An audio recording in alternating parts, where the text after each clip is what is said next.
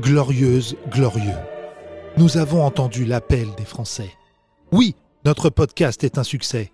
Mais pour continuer le combat, nous avons besoin de rembourser nos frais de campagne engagés dans les 30 Glorieuses depuis un an. Alors nous comptons sur vous. Envoyez vos dons pour les 30 Glorieuses sur www.lanouvellevanne.com. Alors oui, glorieuse, glorieux, faites pas les crevards. Les Grandes Glorieuses, l'émission de la relance humoristique française. Les 30 Glorieuses, avec Yacine Delata et Thomas Barbazan. Carte d'identité, carte de séjour Bonjour Ouais, ouais, ouais, ouais Oh là là là là J'étais inquiet. Et j'ai vu le débat. Et j'ai dit, Alhamdoulilah. oh, elle pas... Voilà quoi. Ça m'a rappelé le Venezuela à la Coupe du Monde. Quelle entrée en matière, Yacine Ah là là, direct. Thomas, excuse-moi, hein, mais quoi que tu dises, ça sera moins intéressant que ce qu'a fait Marine Le Pen hier. Bon bah diffusons, Elle a tout baisé. diffusons le débat alors à la non, place non, du même podcast. pas, parce que les Français veulent pas s'infliger ça. Là, tu vois, tous les 5 ans, elle passe euh, le bac oral, elle rate. C'est toi qui, qui revois les débats 5 ans après. ah ouais, j'ai regardé, j'ai fait 1 et 2 comme les Harry Potter. Ouais. J'ai regardé euh, il y a 5 ans. C'était plus comme les Rocky là. Ah ouais, non, non, bah non, parce qu'à un moment, Rocky il gagne. Oui. Là, Ah, là, euh, c'était moche. Le hein. Pen c'est Apollo Crade. Super. Allez, bien. T'as regardé Bah tout, du Ah début là à la là. fin, t'as pas vu 12h30, J'ai ça, fait mec. 28 stories frère. Gilles Boulot, il, s'est- il vient de se réveiller, Gilles Boulot. Oui bien sûr. Il s'est endormi, il vient de se réveiller. Il y a, Léa il Salamé, elle est... couettes à un moment, j'ai dit, mais non, mais Léa non, non, Salamé, elle est sortie du débat, elle a dit euh, qui, qui je suis déjà Voilà, Comment non, je m'appelle Je euh, ne savais C'est plus. fou, hein. Pour Ils ont nous parlé de accompagner 8000 quelqu'un euh, qui n'est pas du tout concerné ni Ouais. par le débat, ni par les Oui, il protagonistes. faisait partie d'un débat hier quand même. Oui, oui, t'as, s'il vous plaît Merci, salut. Vers Ils ont parlé 23h42, ils ont parlé de Wita. hein. Je rappelle que Wita euh, a préparé son jubilé, puisque demain tu es en spectacle, Wita. Ouais, Ouais. demain je joue mon spectacle Il ici. reste 1000 places à vendre, sachez-le. Oh Ouais. là là, si vous voulez acheter 100 places d'un coup, euh, n'hésitez C'est pas. possible, si un comité d'entreprise. Montrez-moi euh, que vous n'êtes pas raciste, venez me voir. Ouais, ouais, ouais, bien joué, Wita. Ah carrément Alors là, Bah là, on est dans la victimisation euh, à fond. là. Si vous Bienvenue. venez pas, vous êtes raciste. Bienvenue dans les 30 glorieuses émissions, un podcast lunaire et légendaire, mesdames et messieurs. Merci, vous êtes de plus en plus nombreux et nombreux à nous écouter. Comme quoi, on recrute toujours. C'est vrai que le fait d'avoir parlé euh, que de politique ces derniers temps nous a plutôt réussi parce que beaucoup de médias refusent de le faire. Nous, on a tout eu. On a eu des mélanchonistes qui vont voter Macron, des macronistes qui, qui voilà, Ouais. il faut leur On a eu aussi des, des hémoristes, mais seulement sur les réseaux sociaux derrière Absolument, un pseudo. bah ça, ils nous- ces gens-là ne peuvent parler que sur les réseaux. Parce que dans la vraie vie, c'est vrai que t'as pas envie de les écouter. Merci en tout cas. C'est parti, ça s'appelle Les 30 Glorieuses. Ah, moi j'ai un ami, Comment euh, il l'a niqué? Pardon. Non, non, j'ai pas. J'essaie de me retenir depuis. euh. j'ai un ami le péniste qui va finalement s'abstenir après le débat. Ah ouais? Tu vois, il voulait voter Le Alors, Pen. Je Enfin, c'est pas un ami, hein, du coup. non, non, Thomas. Oui. Parce qu'il y a des gens, ils vont découvrir ce podcast dans six mois. Donc il faut rappeler. C'est vrai euh, qu'il y en a qui sont. Voilà, et. Wita sera très certainement plus là euh, en France. Salut si vous écoutez, je vous salue. Salut, je suis au Envoyez- Burkina Faso. Envoyez-moi un don depuis le Burkina. Alors, euh, les deux candidats. Un lion Envoyez-moi un lion Non, don. un don, un don. Pardon. Euh, c'est pas les lions qui manquent. D'ailleurs, il y a des lions au Burkina Faso. oui, il y a des lieux. Oui, bah, le, le maire de la capitale, c'est un lion. Donc hier, je regarde le débat entre Oui. les deux tours. Tout, moi j'ai tout regardé. Euh, bon, à l'échauffement, Oui. patate. Ah, T'as vu qu'elle a parlé sur le jingle. Oui, déjà. Tellement elle était pressée déjà. Je crois qu'elle parlait dans sa loge. Je lui ai dit, mais attends, t'es pas sur le ring, euh, calme-toi. Et là, elle a commencé. Moi, j'aurais voulu qu'elle soit, euh, bah, en fait, douée, quoi. Mais elle arrive pas. Non, non, non, c'est un peu euh, l'étudiante, le film avec Sophie Marceau. Là, Non, non, non, non. Et la Vincent, redoublante. Vincent Le- Lindon, c'est Macron. Non, Non, elle c'est vrai qu'elle plus rappelé le film Les Secs pas. Oui. Euh, non, hier, elle a essayé, hein, c'est dur. hein. Elle Après, essayé. lui, il sort de 5 ans de pouvoir. oui. Et, non, euh, mais après, il nous a peut-être raconté n'importe quoi, mais il le raconte bien. ouais, c'est un bon conteur. Bah, franchement, C'est un griot. C'est un peu un griot blanc. C'est un griot blanc. ils sont envoyés 2-3 punchlines sous la ceinture. Oui, du- Là, c'est, euh, à base de russe. Euh, ouais, toujours tout ce qui est russe, de toute façon, c'est sous la ceinture. elle est à la, elle est à la- à la banque euh, post-off. La banque postale. J'ai découvert ça hier. marrant, ça, tout ce qui finit par off, ça Ouais, fait rire ouais. les gens, c'est fou ça. Elle a pris un crédit sur euh, bah, visiblement 4000 ans. Oui, Euh, elle a dit je rembourse. Je rembourse. je rembourse. Inch'Allah. euh, ouais, Euh, voilà. Non, Inch'Allah. Voilà. Euh, non, mais Thomas, c'était fou hier. hein, C'était. Oui, oui, elle a- il l'a il mis dans les cordes plusieurs fois. Après, alors, à la fin de l'émission, là, revigoré, là. Là, l'immigration, la sécurité, là, elle était bien. Là, Bah, c'est comme quand tu passes le bac Oui, et que t'es bon en sport. voilà, exactement. Mais, mais, euh, c'est qu'OF 1. Oui, c'est ça. Ou quand euh, tu joues au Trivial Poursuite et t'as les questions orange. Bah, c'est ouais, bon, ma vanne était meilleure, putain, c'est pas possible. Ah, J'essaye de, de- Alors, des, euh, non, deux. je tiens à rappeler, euh, pff, hier sur l'immigration, elle était pas, même pas, on n'y croyait pas. C'était trop tard. Oui, et puis c'est du déjà vu. Euh, vraiment, le, le Non, sur l'immigration, c'est. Bah là où il est bon, Macron, c'est quand il disait, c'est pas possible. Voilà. Comment vous chiffrez ça? Pas possible. Ouais. Alors, j'ai découvert que Marine Le Pen, elle a un programme, mais elle n'a pas fait le calcul. Non, c'est vrai. Elle a dit, je veux démonter les éoliennes, euh, euh, taxer les ouragans. Ah, moi, j'ai rien compris. Je dis, mais Ouais, qu'est-ce que... Et, et elle a dit, euh, retour au charbon. Oui. Euh, voilà, bon. Bah alors, oui, mais après, euh, qui vous a dit ça, Madame Le Pen? Bah c'est Templier75 sur Twitter. ah oui, mais on n'est pas sur Twitter là. Quelle Là. est votre source? Là, on parle de vraies choses, donc euh, c'est vrai que les arguments, on n'a pas les mêmes arguments que sur Et Twitter. bah, sincèrement, hier, euh, c'est là où tu vois à quel point un président, ou une présidente hein, d'ailleurs, parce que je ne, je, je n'écarte pas l'idée qu'un jour une femme soit présidente de ce pays. Oui, bah, ça peut être dimanche. hein. Euh, Il peut oui, encore y avoir une surprise. hein. là vraiment. Son père avait fait une grosse surprise il y a 20 ans. non, on là, là, j'ai l'impression, on va faire tourner le micro, que quand même, même les plus réticents euh, à Macron se disent c'est mieux qu'on reparte avec lui. Ouais, Ça, on peut discuter, C'est moins ça. pire. Mais non, mais il a l'air de connaître un peu la France parce que elle, elle a dit des trucs. euh, je sors de l'Union européenne, mais je suis plus en Europe. Oh là là Voilà, là. Camoulox. Schizophrène. T'es, schi- t'es malade. Voilà. Je sors pas de l'Union européenne, mais euh, on sors pas de l'Union européenne, mais je. Mais on n'est plus dans l'Europe. Voilà. L'Europe des nations. Le... À un moment, il lui a dit Vous savez qu'on on fait venir de l'énergie de l'Allemagne Oui. Je savais pas. Ah bah si. Que quand j'ai de l'eau chaude, c'est, gra- c'est grâce à Berlin. Ah, ouais. Je savais pas, je l'ai appris hier. hein. Non, mais hier, par contre, il y avait des trucs très intéressants où j'ai dit T'es un golemon, Yacine. Ouais, ouais. Des fois, je disais Ah, ah, elle sait pas, mais moi non plus. Ah bah non, moi non plus. non, non, C'est euh, ça, hier, je me disais. tu te, c'est là où Euh, tu te rends compte que les, les politiques, ils savent plein de trucs en fait. hein. Euh, Ah ouais. Ils savent plein de trucs sur Franchement, ils sont. Non, mais non, pas Marine Le Pen. Non, mais bah, Macron- elle, elle a voulu rester Macron, au je niveau. l'affronterai pas, t'as raison, un trivial poursuite. Il Ah ouais, était chaud c'est hier. chaud, hein. hein. même un Pictionary. Ah, non, je suis sûr, il est fort à tout. Voilà. Les accords de, de, Ouais. euh, de Pierre Fitt en Ouais, 76, exactement. ils disent des trucs. Je... Voilà. À un moment, là, hier, je vérifiais en même temps qu'il parlait. hein. Mais euh, non, mais ça se voit. C'est un peu de la triche. Mais ça se voit qu'il connaît le pays. Ça se voit qu'il a été président. Ah, il connaît, c'est lui qui tire les ficelles. Ouais, là où il lui a envoyé deux patates sous la ceinture, c'est qu'on lui a dit une loi que vous n'avez pas votée. Oh là là là, là, il Bien était même sûr, pas au courant. Ah Et ouais. il a dit 73 fois j'assume euh, pendant le débat. Voilà. Bah, il peut, il a pas Ouais. le choix. Va pas dire, euh. Quand ils ont parlé du bouclier, c'est vrai que la plupart de nos auditeurs se sont dit Quoi? Oui, oui. Il y a un bouclier au-dessus de la France Les gens regardaient par la fenêtre. Ouais.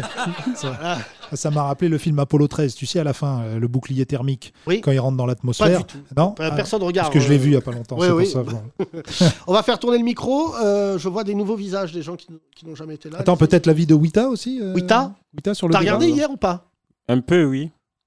Bah oui. Je suis arrivé, je- je- oui, je suis tombé au milieu. Au milieu Euh, ouais. D'accord. J'ai entendu Macron dire ah, j'étais en Afrique plusieurs fois. Je dis bah voilà, c'est ça le problème. Ne parle plus en Afrique. Alors, le ministre des Affaires étrangères, Wita, peut-être. Euh, non, non. Ministre des Affaires étrangers. Oui, ou étrange. Comme euh, la foudre. Je légalise la foudre pour se déplacer. Oh là là. Euh, non, je vois des nouveaux au fond. Euh, on va aller au fond. Uber crocodile. Uber crocodile. Bonjour. Bonjour. T'es jamais venu Juste à ton spectacle. T'es juste venu à mon spectacle Ouais. C'est gentil. Pas mal déjà. Euh, euh, c'est ton ami à côté Oui. D'accord. Comment tu t'appelles Moi ou elle Toi Aurélie. Aurélie, tu fais quoi dans la vie Je suis commerciale. D'accord. T'as regardé le débat hier? Oui. Alors? Le Pen. Non, il y, a- il y a un président, quoi, et il y a les autres. Il y a, Il y a- un président et il y a les autres. C'est- Ah oui, Non, mais c'est horrible de dire ça parce que du coup, bon, nous Il y les a Français, quelqu'un on qui est. connaît ces chiffres, quoi. Oui. et- C'est c'est vrai. Mais Pour une même il aurait commerciale, donné c'est des, mauvais chiffres. Elle savait pas en face, donc elle Non. n'aurait pas pu lui répondre. Euh, euh, on va, on- je vais demander à quelqu'un de, de nous rejoindre. Il a la compétence pour répondre aux Monsieur chiffres. Chiffre, oui. M- Monsieur Walid, s'il vous plaît. Les Grandes Glorieuses. Walid. euh, Notre Bertrand Renard à nous. Voilà, voilà. Walid, euh, hier, le niveau était très élevé. Le Attends, on n'entend pas euh, Non, Walid. non. C'était la Champions League hier, Contre. contre une CFA 2. Voilà. Voilà. Deux quand même, putain, t'es dur. CFA, t'aurais pu juste dire Aurélie, euh, plus sérieusement, t'as voté quoi au. Oh, je vais y arriver ou pas? Ah oui, plus. On coupe là. Aurélie, tu as voté quoi au premier tour? J'ai voté Macron. Ah, t'as voté Macron D'accord. Non, mais c'est assez rare dans notre auditoire. Et là, en fait, hier, c'est vrai que le débat t'a réconforté. Ouais. Vraiment. Ah oui, oui, bah. T'as quel âge, excuse-moi? 31 ans. Oui, non, mais je, je crois qu'hier, les, les Français ont pris conscience qu'en fait, euh, il est, il est, la stature présidentielle, quoi qu'on dise, ça joue. Je vois pas l'intérêt, en fait, du, du second tour. Enfin, du, du débat du second tour. de l'élection. Pas non, mais, de. non, mais je vois pas l'intérêt du, pardon, du débat du Ah, second le tour. Parce Maroc que, reprend le dessus. euh, bah, nous, il n'y a pas de. Bah, voilà. Je sais, il n'y a pas de campagne. Nous, euh, Sinon, si, il y a une campagne, mais il n'y a pas de débat en disant Allez-y, Hamid, sortez vos chiffres. voilà, si ça monte, oh là là. Voilà, bah, bien joué, voilà, tu, fais... tu, fais, tu fais dire n'importe quoi. Je vais faire une bribe. Non, mais, 90% d'Isha euh, meurent. non, mais qu'un roi soit en débat face à un autre. Mais roi. est-ce que tu comprends ce que dis à chaque fois? Le roi Quoi ne fait pas partie de la vie politique. Oui, je sais, mais c'est comme. pas besoin d'aller au Maroc, l'Angleterre. c'est non, la l'Angleterre, elle sert à rien, la reine. Ouais. Le ma- au roi, le Maroc, Oui, voilà, le roi, il regarde. Au roi, le Maroc. Et au débat, il passe un coup de fil, il dit euh, lui, sinon. Ouais, là. Là, c'est réglé tout de suite. Alors, il y en a un autre qui a regardé le débat hier, c'est Zelensky, qui a dit, euh, qui a appelé, et qui a dit euh, Bon, moi, je veux pas de Marine Le Pen. Mais lui, t'es ukrainien, on t'a pas demandé. Mais tellement elle a été nulle, ça a été entendu jusqu'en Ukraine. Oui, bah, j'ai vu E.T. Oui. E.T. qui a regardé, qui a dit, il ah, pas télé- du tout. Téléphone Macron.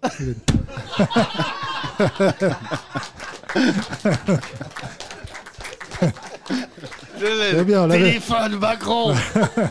On l'avait même pas préparé. On dirait Chevalier Las Palais, mais en impro. Aurélie, euh, comment t'as perçu le débat? T'as vu tout le débat? Oui. Enfin, 2h45, c'était un peu long, donc j'ai décroché des fois. mais oui, T'as j'ai- décroché? Ouais, ouais. Moi, je me suis, je te jure, je me suis endormi. Ah ouais Euh, une micro-sieste. C'est con crois. parce que c'est vers la fin, ils ont parlé de l'islam. Ouais, J'ai regardé ça, la fin, bah, moi j'entends islam. Ouais. Même quand je dors, j'entends. Ça te réveille. Donc ça m'a réveillé, j'ai dit vous en êtes où? Bon, je me suis réendormi. euh, mais non, puisqu'il a fait la sortie qu'il devait faire et qui lui ressemble. Et enfin, moi je le connais. Donc euh, là, c'est le vrai président qui parle. Et d'ailleurs, aujourd'hui, il était à Saint-Denis. Il est sur la même ligne. Après, euh, tu peux pas lui renvoyer quand il parle du. Il lui a dit un truc qui est pragmatique. Ouais. C'est pas. C'est vous interdisez le voile sur la voie publique. Oui, bah guerre civile. Ouais. Mais elle, hier, elle a fait une faute colossale parce que les- il y a les quelques musulmans qui me cassaient les couilles en disant Ouais, Le Pen et Macron, c'est pareil. Quand ils ont découvert que leur daronne, elle allait se faire taser au marché. Ouais. euh, voilà, C'est vrai que. bah, c'est c'est ça qui attendait. euh, Bouge pas, Fatima Ah, si, j'ai ach- J'ai acheté du poivron Mais, mais vous savez que les, les thématiques ont été tirées au sort pour l'ordre de passage. Et. Ah ouais et manque de peau pour elle. euh, Putain. On a Ah, fini Je par. savais pas ça Ouais, je crois qu'il y Ah, avait- C'est la meilleure À la base, il y avait euh, PSG Real et ça n'a pas été Qui tiré au une sort. tête de série Est-ce qu'il y a eu boule froide, boule chaude Oh là là, Aurélie, euh, euh, est-ce qu'il y a des gens autour de toi qui J'étais est... étonnée que. Je comprends mieux pourquoi ça arrivait que à la À fin. la fin Tout à la fin. Mais c'est un, détail important qu'il Ouais, vient de donner, ouais, Walid. ouais. Moi, je savais Parce pas. Elle Bah, a pas mis ça dès le début. Ah bah là, euh, elle aurait commencé par islam, ça aurait été un autre combat. Ouais. Mais en même temps, s'ils auraient, ils- s'ils auraient, non, S'ils avaient. Commencé par écologie, ils seraient affichés tous les deux d'entrée. Donc c'est ça, qui aurait été. euh, Bah, l'écologie, il y a l'écologie souhaitée et l'écologie possible. C'est ça le malheur de, de l'écologie. C'est-à-dire qu'en fait, euh, tu te rends compte que c'est un tel enjeu continental que, tu vois, même euh, la guerre, le fait que justement, la guerre a beaucoup changé d'ailleurs le débat entre les deux tours. Parce que tu te rends compte que ça a changé beaucoup de choses dans notre consommation. euh, C'est ça. Beaucoup ont dit qu'on n'avait pas assez parlé de ça justement et que l'écologie avait été réduite aux éoliennes. À l'énergie, en fait. C'est Oui. c'est deux choses. Ouais, ouais, mais comme il y avait tellement de thèmes, ils pouvaient pas s'exprimer euh, une demi-heure sur chaque, quoi. Non, mais lui, il a, c'est vraiment, je trouve ça euh, malvenu de- d'affronter un mec comme ça, parce que ce que dit Walid, c'est vrai, c'est que c'est le président euh, en activité, donc il connaît ses dossiers par cœur. déséquilibre à la- à l'avance. Non, mais dès que tu parles, il peut Ouais. t'humilier, parce qu'il peut te dire, ouais, moi j'ai la majorité, j'ai fait voter ça. Oui, mais moi, alors, je suis d'avis euh, de Jean-Luc Mélenchon qui a tweeté quel gâchis, bon, par ego évidemment, en disant j'aurais été beaucoup m- mieux qu'elle, ce qui est sûrement Non, mais c'est vrai. de- Et en plus, il a, je pense qu'il aurait mieux chiffré, mieux répondu à Non, tout, mais à c'est tout pas, c'est pas. Moi, je- j'ai souhaité un second tour Mélenchon-Macron. Je trouve que ça aurait été hyper positif pour nous. Mais depuis trois jours, Mélenchon fait exactement ce pourquoi il est détestable. C'est qu'un, déjà, tweeter, alors que t'es même pas au second tour, la décence voudrait que tu t'exprimes pas comme ça, de dire si j'étais là, si j'avais été là, ça aurait été mieux. Et ça revient à la vanne qu'on avait fait. Bah là, il y a en finale de Ligue des Champions, Chelsea-Liverpool. Oui. Et lui, il dit euh, voilà, je suis Non, il n'a pas dit si j'avais été là, ça aurait été mieux. Non, mais c'est ça le message en Le substance. ça. Depuis oui, cinq jours, c'est-.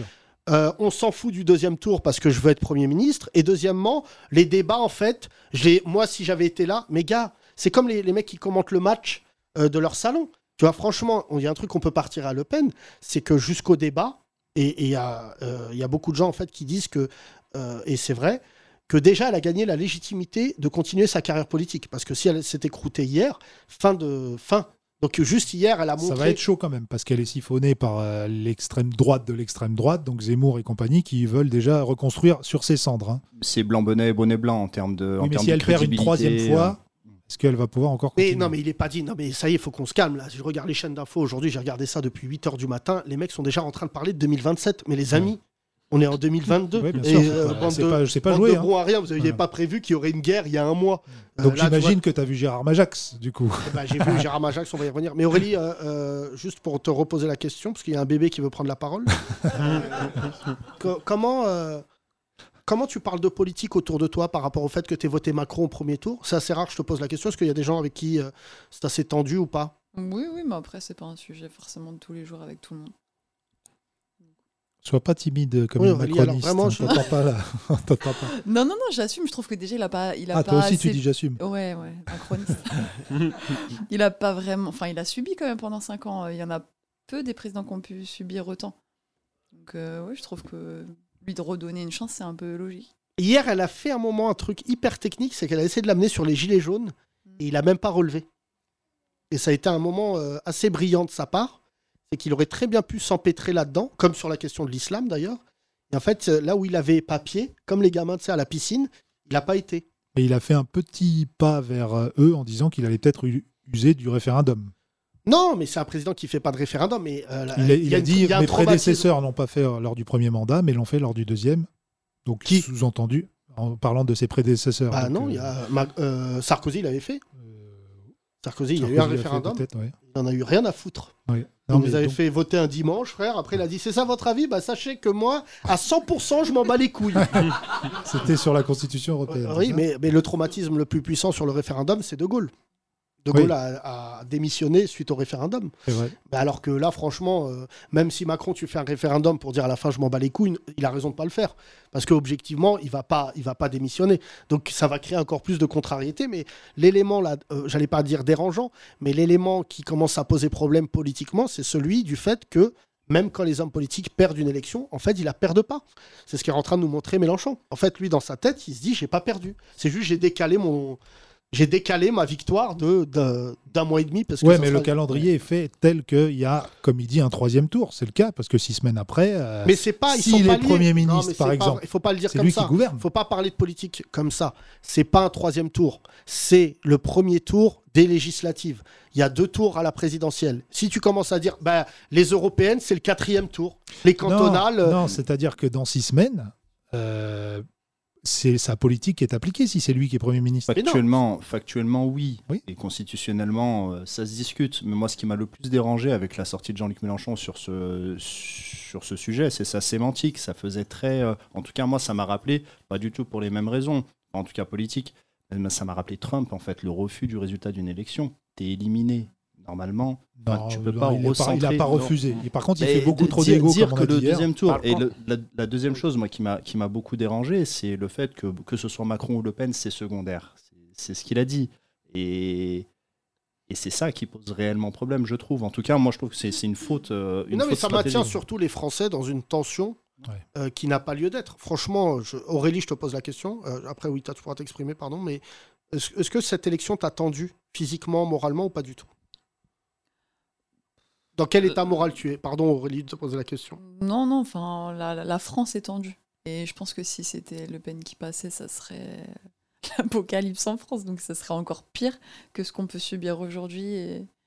Mais la- les débats, hein. l'élection présidentielle, on va faire des podcasts là-dessus parce que on va essayer aussi de dédramatiser cette élection parce qu'il y a vraiment des gens qui sont dans un état psychologique. Ah oui, non, je suis pas comme ça. Alors si c'est la question, je suis pas, j'ai pas subi ça. Mais ce sache que toi, Aurélie, tu as de la chance. Mais je vois les gens qui m'envoient des messages, ils, ils vivent cette élection de manière extrêmement mal. hein. Bah déjà, ils la vivent, c'est-à-dire qu'ils s'y intéressent, c'est déjà un point positif. Ouais, mais j'ai pas. On Moi, j'ai disait pas il y a de- quelques semaines encore que les gens ne s'intéressaient plus du tout à la politique. C'est pas vrai. C'est Ah, juste que ceux qui euh. s'y intéressaient se faisaient petits.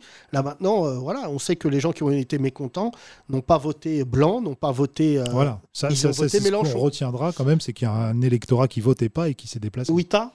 Ouais, moi je voulais dire parce que euh, je pense que les, les candidats de Mélenchon, ils savent vraiment pas qui voter actuellement. Donc le fait que Mélenchon dit un troisième tour, ça le permet de se dire bah ok, ça serait mieux avec un tel président si c'est Mélenchon qui est premier ministre. Donc ça les guide un peu pour que. Bah, de toute façon, il a redit dans son interview qu'il fallait pas voter Le Pen. Donc il a toujours, ça lui brûle mais- toujours les lèvres de dire faut voter Macron, mais euh, il a été clair. Après, euh, voilà, il, il défend. mais le calendrier, c'est ce qu'on disait. Enfin, c'est- très mal fait parce que c'est vrai que pendant six semaines, du coup, il va jouer la carte du bah, si c'est moi euh, qui passe, bah, j'appliquerai ma politique. Le Pen, elle va faire pareil.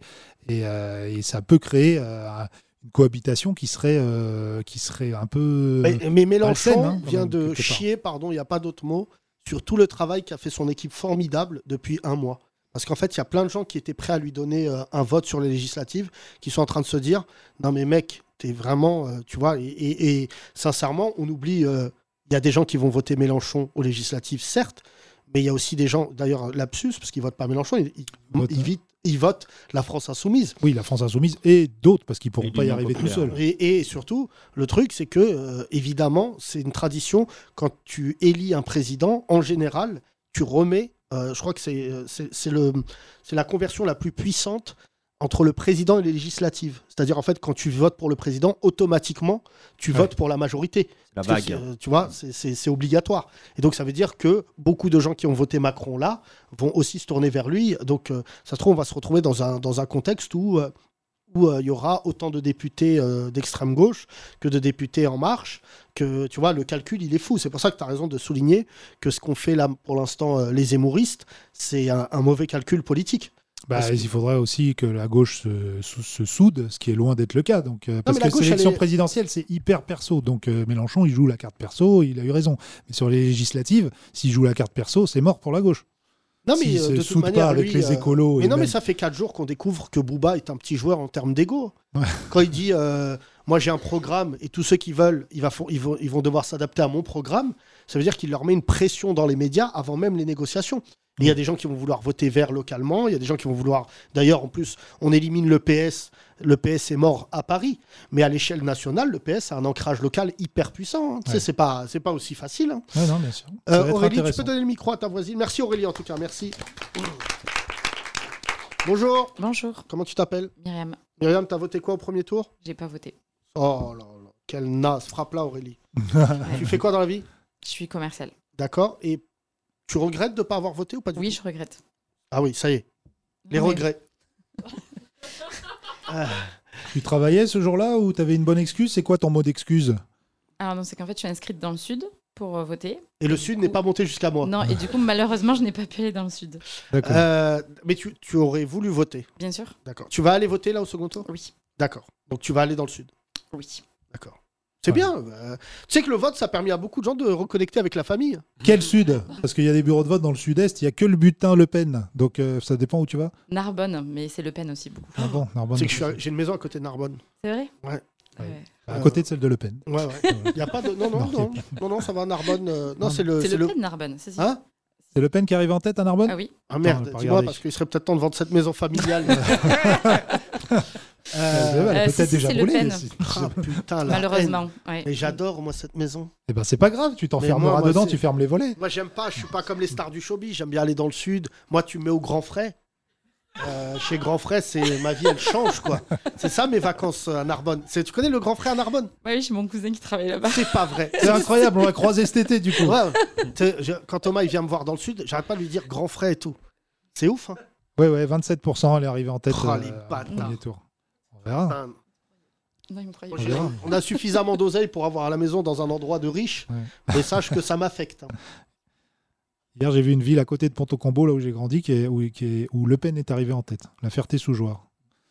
Tu sais que de plus en plus, euh, les agents immobiliers mettent en avant cet argument-là. C'est une ville, oui, mais c'est une ville où on vote beaucoup comme ci ou comme ça. Quand tu Ah ouais achètes un appartement, de plus en plus. ouais. Ah bon C'est un argument, ça, ça devient un argument de c'est vente. marrant ça. Non, vous prenez pas la tête. Mais Le Pen, elle a fait 30 au premier tour. Ouais. Pas pour vous, Ali, de déménager. Par contre, euh, Sarcelles, alors là, Mélenchon, il est arrivé. euh, euh, non, mais c'est intéressant ton, ton, ton point de vue euh, quand même électoral. De regretter, ça, ça arrive aussi. T'as regardé le débat du second tour? Non. Mais tu t'intéresses à la France ou pas? Oui, je m'intéresse. Non, mais c'est rare. Tu sais qui y a en finale? Oui. Oui, Mitterrand et. Euh, c'est euh, c'est assez rare. Comment se passe. Enfin, comment tu t'es réveillé ce matin en ne sachant pas ce qui s'est dit hier? C'est vrai. Euh, non, mais. Non, mais toi, t'as suivi Aurélie, tu voulais pas venir, non? Vas-y, Ouais, avoue, ouais, ouais. avoue, tu veux. Faut miser sur Aurélie. Vas-y, vas-y. Non, non, mais c'est vrai que je me suis pas du tout renseignée. Alors, on, on devait le regarder. Et euh, après le repas, malheureusement, on n'avait pas du tout envie de regarder le débat. Euh, Ouais. je sais ce qui se passe un petit peu. Je regarde un petit peu ce qui se passe euh, avec Le Pen, on va dire, sur son programme, où je ne suis pas du tout favorable. Et, et Macron. Donc, dans tous les cas, mon vote sera dirigé vers, vers Macron, quoi qu'il arrive et quoi qu'il se dise. Mais on n'est pas là. Nous, on conditionne pas votre vote. Mais j'espère au moins qu'on arrive à donner, j'allais dire, une éducation civique. Je, je trouve ça, euh, tu vois, enfin, je sais pas quel âge tu as, mais on a l'air d'être de la même génération. Mais il faut vraiment s'intéresser à ce genre de débat. Même si ça peut, tu vois, 2h45, c'est long, euh, franchement, c'est long. Mais c'est fou à quel point c'est intéressant parce que ça annonce tout ce qui va se passer dans les 5 ans. Ouais, Tu vois, euh, tout hier était euh, entre l'écologie, les retraites, euh, tout ça. Et c'est pour ça qu'il y a des fois des gens qui sont mécontents, qui s'en prennent au président, mais tu as envie de dire, mais gars, il l'a annoncé. Il n'y a pas d'effet de surprise. Tout comme les gens qui, qui ne veulent pas voter, si vous vous plaignez contre Le Pen, vous êtes mais des, des fous furieux. Parce que hier, c'est vrai qu'on a démasqué chez Le Pen plein de plein d'incohérences, tu vois. Mais déjà, ce qui était intéressant De hier, l'impréparation, je dirais. plus. non, non, non. Aussi non, des incohérences. Non, non, alors moi, ce qui m'a fait mal pour elle, c'est qu'elle nous casse les couilles depuis 5 ans en disant Vous allez voir si j'arrive au second tour, le débat. Elle s'est mis une pression toute seule. Et en fait, la marche est trop haute. Oui. C'est vraiment, je pense que le fait de, tu vois, je dis ça pour Sarkozy, je dis ça pour Hollande, même si c'est des gens que j'ai pas appréciés, tu vois, Sarkozy, j'ai pas apprécié. Hollande, euh, c'est un mec qui, tu peux pas dire, ouais, il est naze. Le mec, il avait 30, 40 ans de politique. Et c'est là où on, où on peut saluer sa prestation au débat contre Sarkozy parce qu'il a été bon, Hollande, alors que euh, il était comme Le Pen, il n'avait jamais été ministre, jamais été vraiment dans le, le- le- la pratique du pouvoir, il était juste chef de parti. Et en plus, il avait eu que quelques mois pour se préparer parce qu'il y a eu l'autre euh, que tard qui La- euh, s'est fait La, choper. la différence, la, la- la différence, c'est que c'est qu'ils sont partis du, du bas de l'échelle. Ils ont commencé par des circonscriptions législatives, ils sont montés, pris la tête du parti, etc. Donc il y a cette culture politique. Moi, je pense que Marine Le Pen hier, elle a tout simplement atteint son plafond de verre, en fait, son Oui. plafond de verre intellectuel, de répartie aussi, intellectuel et, euh, et de crédibilité de programme. Et moi, il m'arrive de faire des débats, je t'annonce, j'aimerais pas me retrouver face à Macron. hein. Il est éminemment bon Ouais, ouais. Euh, tu vois, non mais hier il lui a envoyé deux trois punch sous la ceinture et elle était sonnée. Ouais. Et tu vois, et même la pauvre quand elle a souri et qu'elle a eu mal, c'est douloureux, tu vois. Et, et, euh, Oui, oui, ce t'as- débat t'as- là, t'avais presque envie de la plaindre hier. non non mais hier, euh, tu vois, tu, moi à un moment, au début, je crois, c'est là où on se parlait avec Walid. Les 15 premières minutes, il a fait ça comme un boxeur. Il Mm. est arrivé, il lui a mis trois patates dans la gueule, qui étaient d'une violence. Alors après, malheureusement, bon, les, les médias le pénistes, parce qu'il y en a beaucoup qui se disent pas le péniste, mais euh, critiquent Macron sur son attitude, soi-disant méprisante, soi-disant. Non mais alors c'est ça parce que moi prof- aussi je suis taxé d'arrogance, c'est assez simple. Quand tu fais un débat et que tu as raison, tu es arrogant. Euh, Donc la baisse elle est dite. Euh, moi je suis passé chez Cyril Hanouna face à Miss France. Euh, ils m'ont demandé de venir ce soir, j'ai refusé. Euh, D'ailleurs ce qui est assez intéressant, je vais en parler. Et en fait je leur ai dit bah non, je ne vois pas pourquoi je vais revenir. Bon elle, elle est plus là, elle a été écartée de l'émission parce que son temps de parole est déduit de Le Pen. Donc ça quand même ça s'invente pas. Mais en fait je me, je me dis depuis ce matin, le truc que trouve à dire, le- même pas des chaînes le péniste, BFM, ils disent, les gens trouvent, euh, ils disent à Macron qu'il a été arrogant. Mais non, mais les amis, Ouais. c'est pas un moment, euh, tu vois, t'es campé sur tes certitudes, tout est fait de toute manière pour que tu paraisses arrogant. Il va pas lui dire, non mais Madame Le Pen, sur l'immigration, allez-y, finissez votre phrase. Bien sûr, faut virer les bougnoules. Ah non, Ouais, euh, c'est pour ça qu'on l'attaque sur le- la forme, parce que sur le fond, il y avait peu de choses à redire. Et il était light, hein. moi j'ai trouvé qu'il aurait pu, parce qu'il l'a pas emmené sur l'origine du parti, sur les, euh, sur, les sur les théories complotistes qu'elle a soutenues, sur, euh, sur énormément de choses. Son parti, ça fait maintenant, euh, là en fait, euh, en fait c'est la- les 50 ans euh, de la création du Front National. Ouais, 72. ouais. Il n'a pas parlé d'Ordre Nouveau, il lui a pas parlé euh, de Mendes France, de toutes ces personnes-là qui ont fait partie, de, qui, qui sont les piliers fondateurs hein, de Non, son pas parti Mendes politique. France. Non, non, France, mais des critiques Ah vis-à-vis de Mendes France et de sa judéité Oui. notamment. Ah Oui, oui. Et, euh, et tout ça, ça c'est même pas, il n'a pas eu la, il a pas eu besoin je, de je faire pense ça. que ça, tu vois, ça aurait été trop technique. Là où il a été hyper bon, euh, sincèrement, c'est qu'en fait, il avait un angle d'attaque et il l'a utilisé, c'est sur son lien avec la Russie. Et en fait, un débat, c'est un contexte. Et contextuellement, parler de la Russie est affilié aux Russes. Euh, c'est là où Marine Le Pen, elle a été im- éliminée du débat et tu le sens sur son visage. Mais quand il lui sort la phrase, c'est pas un président, c'est votre banquier, et ben n'importe quel Français, il a l'image. Mhm. C'est-à-dire que tous ceux qui empruntent de l'argent, tu es redevable. Tu vois, et vraiment, je pense que là, à ce moment-là, c'est là où Marine Le Pen s'est dit, je, je- je- tu vois, genre, j'ai pas d'autre choix que de reconnaître ça. Et lui, là où il a été bon, c'est pour ça qu'il a été malin là-dessus, c'est quand elle lui a dit, vous n'avez pas de crédit. Ce qui est fou, c'est que personne ne souligne ça. C'est pas chelou de voir un président dire, ouais, mais moi j'ai des crédits. Tu sais, c'est pas un mec riche, euh, Macron. Tu vois, en patrimoine, tout ça. Il a dit, ouais, j'ai des crédits. Je les rembourse. Je les. Oui, oui, t'as. Non, rien. Non, dis, dis. On sait juste seulement qu'il a sous. euh, De quoi forcément, il a de l'argent, même si on ne le sait pas. Non, mais Ah dis oui, pas ça en l'air. Euh, Wita, c'est combien ça gagne un président de la République? Bon, au Burkina Faso, ça fait beaucoup. Mais 13 je, je crois... 500 euros. Ouais, c'est pas plus de 15 000 euros. Parce que Non, mais a- c'est beaucoup d'argent, Wita. Pour euh, le, le kidam français, la plupart des Français, ils touchent, euh, allez, en moyenne, tu me coupes si j'ai tort, 2-3 000. Moi, je Mais- sais que rien qu'avec Alassane Ouattara le- euh, en, en Côte d'Ivoire. Mais ne compare Macron, pas un président africain. Ouais, non, non, je prends un exemple de Macron. Non, je parle de Macron. Rien que sa relation avec la Côte d'Ivoire, il est riche. Il est milli- milli- milliardaire. Donc, arrêtons. Non, mais il a, attends, ils ont plusieurs solutions pour Non, qu'on sache pas qu'ils ont Ce l'argent. que tu viens de Ce dire. mec, Est-ce que il n'a Alassane pas- Ouattara Oui. aurait donné de l'argent à Macron, c'est ça Euh, non, je n'ai rien dit. Non, non, non, non. Vas-y, vas-y, là, tu vas Non, avoir des gens à ton spectacle non, demain soir. Vas-y. Wita. Non, Non, non, je n'ai rien dit, mais je sais seulement comment ça se fonctionne, les présidents d'ici et les présidents d'Afrique. Je sais que, voilà. Mais Wita, Wita, franchement, je te le dis. Et j'espère que les gens dans ce podcast vont le comprendre. Soit on, dit quelque chose et c'est avéré, soit c'est ce qui fait que le débat public aujourd'hui, il est nocif. Mhm. Que des présidents à l'époque, oui, Jacques Chirac, il a été prouvé que Omar Bongo lui donnait des valises via des hommes politiques. Est-ce que tu sais quelque chose qu'on ne sait pas? Ou est-ce que tu as eu écho de quelque chose en disant que Macron, Ah, et tu penses que c'est fini? Moi, je pense pas que c'est fini, c'est juste ça. Moi, je pense que Jacques Chirac l'a fait, Sarkozy l'a fait, et les autres aussi le font. Moi, je pense. Mais tu t'en rends compte dans le contexte actuel, un déjà, que quand tu dis cette phrase-là, c'est pour ça que euh, vraiment, j'espère qu'avec ce podcast dorénavant, c'est la première fois d'ailleurs hier que, que dans un débat, le terme fake news est sorti. C'est qu'en fait, dorénavant, tu passes plus ton temps à dire que l'autre, ce qu'il dit, c'est pas vrai. Et en plus, ce qui s'est passé, puisque tu n'as pas regardé tout le débat, c'est que les deux s'envoyaient des fake news au visage et que c'est ce matin les journalistes qui ont dû dire lui, il a raison, lui, il a tort. Tu vois, Oui, par exemple, oui. sur le chômage. Le fact-checking. Ouais, et en fait, je crois que le prochain débat euh, présidentiel, il y aura des fact-checkers sur le plateau. Bah, il y avait ça pour euh, Mélenchon-Zemmour. Le premier Oui, débat, oui, mais c'est Mélenchon pas la Zemmour, présidentielle. euh, S'il vous plaît, là, tu dis de la merde. Mais tu vois, c'est pour ça que je trouvais Boulot et Salamé hier euh, pas très utiles, parce qu'ils s'envoyaient des trucs, Ouais. et comme tu disais si bien, on ne sait pas, le kidam français, il ne sait pas qui a raison, qui a tort. Mais Macron, il était tellement concret quand il expliquait, que du coup, ça rassurait, ça faisait Ils très ils professoral. étaient presque fans, hein, je- dire, les, les présentateurs. Et quand elle lui dit, euh, quand elle lui dit que euh, si elle a contracté le prêt en Russie, c'est parce que les banques françaises ont refusé de lui prêter de l'argent parce qu'il devait mettre en place la banque de la démocratie, mais qu'il l'a pas fait parce que euh, il voulait pas financer le parti. Il lui dit, Madame, vous avez contracté le prêt en 2014, 2015. 2015 pardon. Ouais. Il n'était Il pas, était- il était ministre. pas euh, responsabilité. elle a dit vous étiez ministre des Finances, non il de était l'économie. secrétaire général adjoint, je crois, cette époque. Non, non, de il était ministre, déjà non, De de l'économie pas pas des finances. finances. Et pas des finances. Voilà.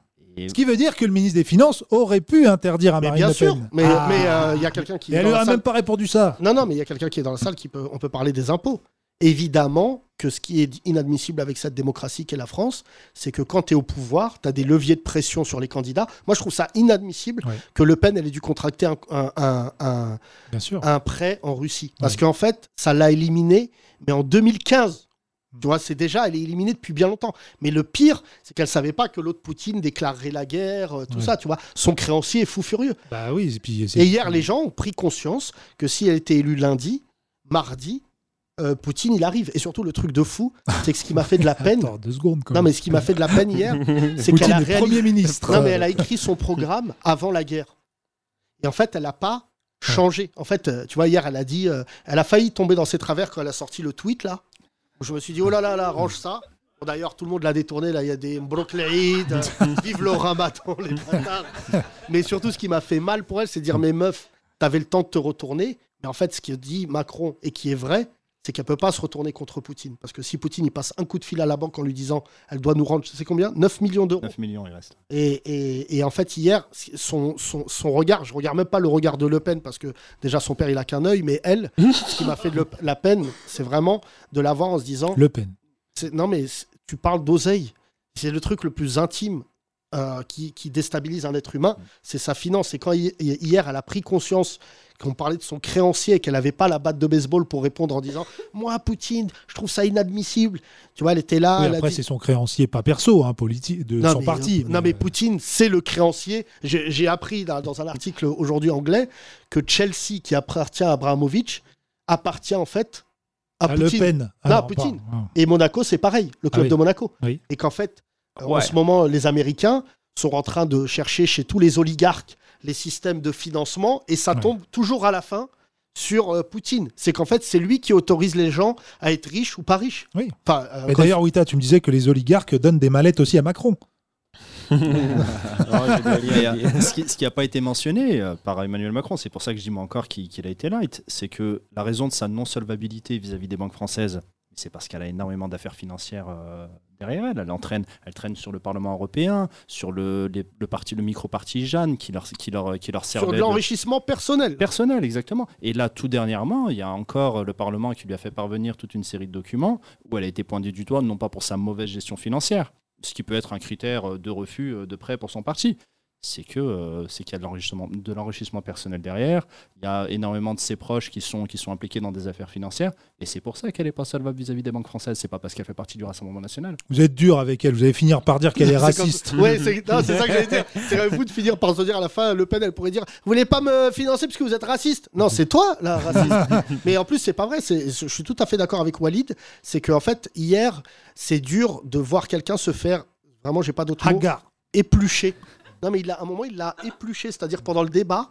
Et moi qui en fais pas mal, je dois t'avouer des fois, il y a un déclic dans un débat où l'autre va baisser la garde. Et si tu te manges une patate, moi je m'en suis déjà mangé aussi, hein, euh, euh, ça te déstabilise. C'est pour ça que c'est comme en boxe, tu dois te retenir à l'autre. Tu dois baragouiner de la merde ou un truc comme ça. Parce que si l'autre il accélère quand il connaît son dossier, et ben c'est toujours impressionnant. Ouais. Et euh, enfin, tu vois, moi il m'est arrivé d'éteindre des fachos qui me sortaient le Coran et tout. Enfin, j'ai mis là, j'ai posté le mec de C'est à vous, chez C'est à vous, le facho, euh, qui parlait, qui comparait la France avec l'Arabie Saoudite. Hmm. Mais surtout à un moment, l'animatrice, c'est là que tu vois quand même que la diversité est un problème en France, elle le laisse dire J'étais dans le métro, il y avait une femme voilée, visiblement elle faisait des ménages, qu'est-ce que t'en sais? Ouais. Et elle baissait le regard. Et t'as envie de dire Mais attends, qu'est-ce que tu viens de dire là? Tu vois, Et il dit Alors que j'ai vu une femme voilée, elle me regardait, elle baissait pas le regard. Et tu dis bah, Mais qu'est-ce que tu racontes là? Tu vois, non, mais, mais surtout, j'ai été choqué de ne pas voir des féministes dire Est-ce qu'il y a un homme sur un plateau télé qui a dit à une heure de grande écoute il y, a, il y a une femme, j'ai regardé droit dans les yeux, elle a pas baissé le regard? Bah, on- T'es pas là, t'es cru dans ta cité ou quoi? Bah là, il reste quelques jours, ça va être le baroud d'honneur, hein, parce qu'ils se sentent, euh, ils sentent qu'ils ont perdu l'extrême droite, donc il va y avoir encore des, des dingueries qui vont être dites, hein, c'est sûr. hein. Merci ma chère amie, en tout cas, on t'applaudit, merci à toi. On fait tourner le micro, tiens, à côté. Comment tu t'appelles? Émir Émir? Oui. Oui. Bonjour Émir. Bah, c'est bien ce que tu fais au. PSG, franchement. c'est pas- Qu'est-ce que J'ai tu pas fais dans les la mêmes vie? finances. Chanteur. ingénieur en informatique. Émir et Image. Ouais, non, non, non. tu fais quoi dans la vie, pardon? Ingénieur en informatique. D'accord. Tu as regardé le débat? Oui. Qu'en as-tu pensé?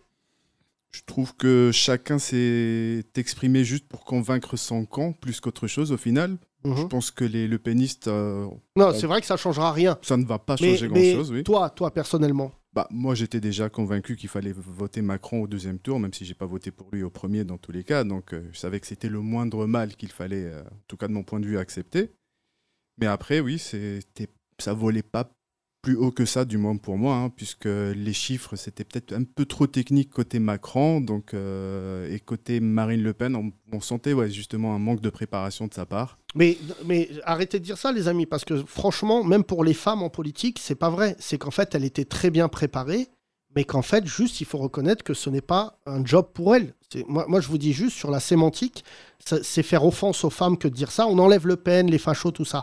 C'est qu'à chaque fois qu'une femme prend la parole dans une entreprise, vous me coupez si j'ai tort, euh, mesdames, c'est pareil. C'est-à-dire que quand une femme parle, on se dit ah elle n'est pas faite pour le job. Non, Euh, enfin ah non elle n'est pas préparée. Si, c'est juste que des fois, c'est pas parce que c'est une femme d'ailleurs, mais là moi ce que je retiens de cette élection, c'est la, la misère qu'on a fait aux femmes. Et franchement, Marine Le Pen, à un moment, je pense aussi qu'elle prend double tarif parce que c'est une femme. Et que tout le monde se dit Ah, émotionnellement, elle est touchante, elle n'est pas préparée, la pauvre et tout. Non, elle a eu cinq ans pour se préparer. Mais la France, c'est un pays qui est, euh, je pense, euh, Enfin, c'est vraiment président, tu dis ce qu'on disait tout à l'heure, président ou présidente, c'est un taf de ouf. Et elle, hier, elle a, Walid le disait assez justement, tu lui enlèves le racisme, tu lui enlèves l'islam, tu lui enlèves l'immigration. La sécurité. Euh, elle est pas, tu vois, hier, le truc qui, qui était horrible, c'est le truc de la police. Le fait de vouloir faire 2 milliards d'économies sur la police et qu'en fait, on découvre qu'elle a chiffré ça avec l'ambition, en fait, de juxtaposer ça au fait qu'il y ait moins d'immigration. C'est-à-dire qu'elle part du principe que, vu qu'il y aura moins d'immigrés, il y aura moins de délinquance et donc on pourra faire des coupes dans la police. Alors que les policiers qui ont voté massivement pour l'extrême droite sont, demandent qu'on leur mette à, à disposition des fonds parce qu'ils n'ont pas de moyens. Que quand tu vas dans un commissariat, on en a fait les frais avec Thomas.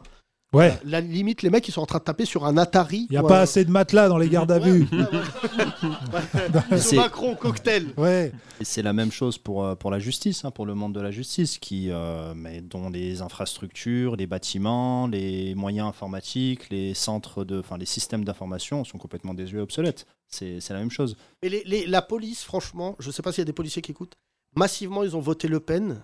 Et ça me désole parce qu'ils vont avoir cette, cette réputation dans les mois qui vont venir.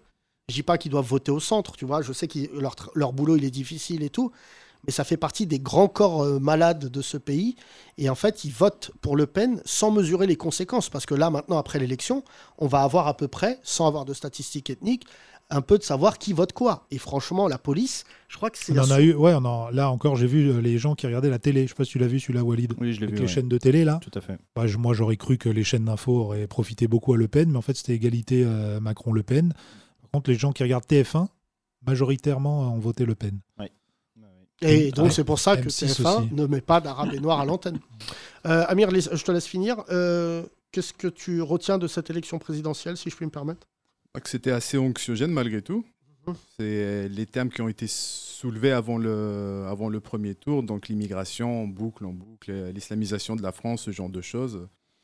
Ça pouvait donner l'impression qu'il n'y avait que ça comme priorité pour les Français, même si c'était loin d'être le cas. Et on s'en est rendu compte un petit peu euh, trop tour. tard, justement, en quelque sorte, même si c'était peut-être euh, un peu volontaire, parce que ça faisait de l'audimat, hein, forcément. hein. Ramener du Zemmour à la télé, euh, c'était intéressant pour eux. Donc non, je n'ai pas trouvé ça très intéressant comme campagne euh, présidentielle. Même Mais si... la presse, la presse, les médias ont une grande responsabilité sur les sujets qu'ils ont choisis et Oui, les choix, conséquences et surtout le résultat. C'est-à-dire que pendant dix mois, ils ont parlé que d'immigration. Pas immigration, c'est même pas vrai, c'est surtout l'islam, les musulmans et tout, pour qu'à la fin, ils se retrouvent dans une posture où tous les candidats qui en ont parlé ont été éliminés au premier tour. D'une manière ou d'une autre d'ailleurs, hein. c'est ça qui est assez euh, impressionnant. Bah, elle a franchement- eu l'une des plus ridicules de, de, de, de- de ces médias-là, qui est Elisabeth Lévy, sur ce sujet-là. C'est encore énervé ce matin parce qu'elle sent que tout ce qu'elle dit, c'est de la merde. Et, euh, et elle s'est énervée en disant Oui, Mélenchon, c'est un vote communautaire. Bah, euh, c'est pas grave en fait, mais ça montre que le peuple, comme euh, aime dire Marine Le Pen, un certain peuple en tout cas s'est réveillé et a voté contre ta gueule et toutes les gueules de ces news qui disent de la merde toute l'année. Mais là, toutes les chaînes de télé, euh, enfin nous, les médias, on, on commence à avoir des propositions pour l'année prochaine parce que je. Ouais, c'est news. Parce qu'ils veulent non, changer mais- du coup, non, vu le vote tu- Mélenchon, tu- ils veulent changer Je crois de. pas si bien dire parce que c'est moi qui reçois les propositions, mais on sent bien qu'en face, les mecs, ils sont un peu gênés. Alors que nous, on est considérés comme des parias de par de notre quoi, hein. discours. Euh, mais en fait, euh, non, mais tu vois, euh, là, l'équipe d'Anouna que j'apprécie me dit Est-ce que tu peux venir? Il n'y a pas Delphine. Je dis Mais les amis, qu'est-ce que vous voulez que je vous dise? Est-ce que vous voulez que je revienne? Que je redise, alors que je sais que la moitié de l'audience de Cyril Hanouna vote extrême droite et l'autre moitié extrême gauche. Il n'y a pas de centriste qui écoute, euh, qui regarde Hanouna. C'est vraiment deux pôles. De toute manière, tu le ressens quand tu passes chez lui.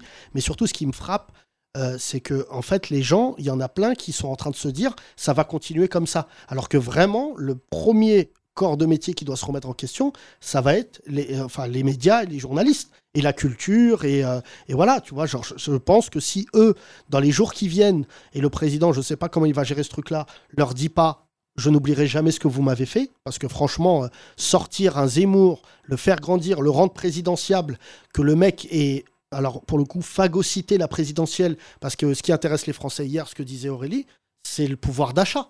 Les Français, le truc numéro un, c'est est-ce que j'ai de l'oseille ou est-ce que j'ai pas d'oseille? Et vraiment, en numéro un, je pense qu'en termes de violence, euh, euh, les Français n'acceptent acceptent moins l'idée qu'un patron se fasse de l'argent grâce à un parachute doré, et d'ailleurs c'est le sujet numéro un, et que des gens travaillent comme des chiens pour lui, que vraiment la question du terrorisme, si je puis me permettre. Parce que, en fait, le terrorisme, c'est absolument horrible, mais la majorité de 99,999%, parce que j'ai appris que, tu sais combien il y a de fichiers S en France? Il y en a 25 000. Il y a euh, quasiment 10 millions. Dont un sur ce plateau Oui, actuellement. Non, mais tu vois, t'imagines le ratio. Combien de temps on parle, combien on parle euh, de terroristes, de terrorisme, d'islam et tout, et combien il y en a? Enfin, tu vois, et je sais plus qui avait sorti cette statistique, le nombre de chances que tu as de mourir sous un attentat djihadiste. Et, le, no- euh, et avec une voiture, un avion, enfin, tu vois, c'est comme les, les gains du loto, quoi. Et vraiment, ce, Et puis surtout, on ne parle pas du nouveau terrorisme, celui euh, des blancs ou des, des suprémacistes, etc. Il y a encore un jeune qui a été arrêté, euh, il voulait faire une tuerie de masse euh, et dans une mosquée et dans son collège euh, ou dans son lycée. en France. Oui, en France. Bien ouais. sûr. Et, euh, et puis, bah, ce que lui a bien répondu, d'ailleurs, là où tu dis ils sont gênés, les médias, il y a quand même un mec sur le plateau de Pascal Pro qui a dit à Elisabeth Lévy ben, c'est pas étonnant euh, quand on fait monter un Éric Zemmour euh, que les musulmans se réveillent et aillent voter. Mais le troisième tour des fachos. Sur le plateau de Enfin, je Pascal souhaite pas que ça soit moi, c'est pour ça que je vais partir rapidement là, prendre un peu de recul. Le troisième tour des fachos, ça va être la rue. hein. Je vous annonce, n'oubliez pas, ça fait quelques semaines que je vous le dis. Tous ceux qui ont voté Zemmour, qui étaient en train de baver dans ces meetings en disant Les Arabes, les Arabes Des mecs que tu croises dans la rue, des, des petits mecs avec une mèche, ils sont en train littéralement de péter les plombs.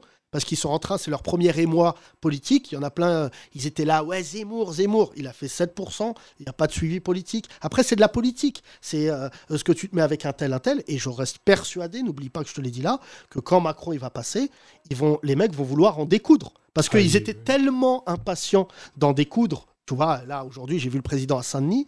euh, tu vois, euh, euh, le président, il arrive à Saint-Denis. Il s'est frotté à des gens qui Il a étaient dit Salem Ouais, non, mais il a eu affaire à des gens. Franchement, à Saint-Denis, je salue les, les habitants de Saint-Denis. Les mecs, ils se sont pas dégonflés. hein. Président, pas président. Ils lui ont dit on vote contre vous, on vote pour vous, mais à la base, on, on vous aime pas. Voilà la loi séparatiste, voilà machin. Et Macron a pris conscience, il l'a dit. Il a dit tout ce que j'ai fait n'a pas été bien. Mais hier, sur le voile, tu vois, tout en ayant fait la loi séparatiste et tout, crois-moi que j'ai combattu de long en large en travers, c'est que hier, il a juste dit à Marine Le Pen donc vous voulez la guerre civile. Et je crois qu'hier, elle avait jamais confronté sa loi, la liberticide, totalement, sur le fait, en lui disant, mais vous savez qu'on ne peut pas interdire aux femmes voilées de se balader dans la rue. On est le premier pays au monde. Il n'y a aucun pays au monde. Il y en a d'autres, hein, des, des lois qu'elle veut faire passer, qu'elle a écrites dans son programme. Il y a notamment celle qui interdit aux binationaux, comme beaucoup d'entre nous, de travailler pour des administrations pu- publiques, pour, pour, en fait pour occuper des postes à la fonction publique. Elle passe, demain j'ai plus de boulot, concrètement. Et, et ceux qui sont étrangers aussi, leurs enfants n'auront pas droit à la nationalité.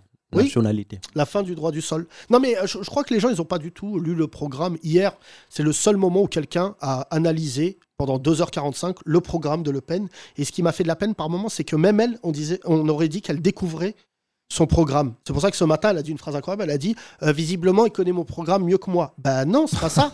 c'est qu'en fait, il l'a lu, que lui, il l'a analysé, qu'il l'a fait analyser par des gens. Bon, je dois t'avouer, mon cher Walid, que derrière, tu as quand même l'État qui sort des chiffres et tout. Tu vois Et lui, en plus, sur la question économique, sincèrement, on peut être en désaccord. Moi, j'ai des désaccords aussi, même, euh, c'est pas un problème d'argent où il facilite, il a, il a, sur le marché du travail, il a fait des choses euh, qui, ont pu blesser bon nombre de Français et à juste titre. Mais en fait, sur l'économie, je me suis dit hier, il connaît son sujet. C'est son travail. Euh, Macron, il vient de là. Quand tu lui donnes un truc économique, tu peux débattre. C'est pour ça que j'aurais trouvé que Mélenchon aurait été très bon face à lui. Parce que Mélenchon, il défend le travailleur, que, que Macron, lui, bah, forcément, il est plus, largement plus libéral que, que Mélenchon. Et il y aurait eu un tumulte sain pour la France, tu vois. Alors Ouais. que là, hier, elle, quand tu lui parles de l'économie, tout ça, déjà, elle, a- elle a le même programme que Macron en termes de libéralisme. Tu vois, ça, voilà. Et ensuite, deuxièmement, la vraie question qu'elle a, elle, qu'elle porte légitimement euh, et qui est intéressant, c'est que elle n'arrive pas à comprendre ce qu'est la France à l'échelle mondiale. C'est qu'il lui a dit un moment. Il lui a dit, mais à l'échelle mondiale, la France, il y a un enjeu. Tu vois, hier, il lui a envoyé la punchline qui a rassuré tous les marchés, mais c'est vous êtes élu demain, les marchés, ils se retirent. Enfin, tu vois, tu sais pas comment la, Bruxelles va réagir, tu sais pas comment les marchés mondiaux. Les Allemands ont fait un communiqué de bâtard il y a une semaine.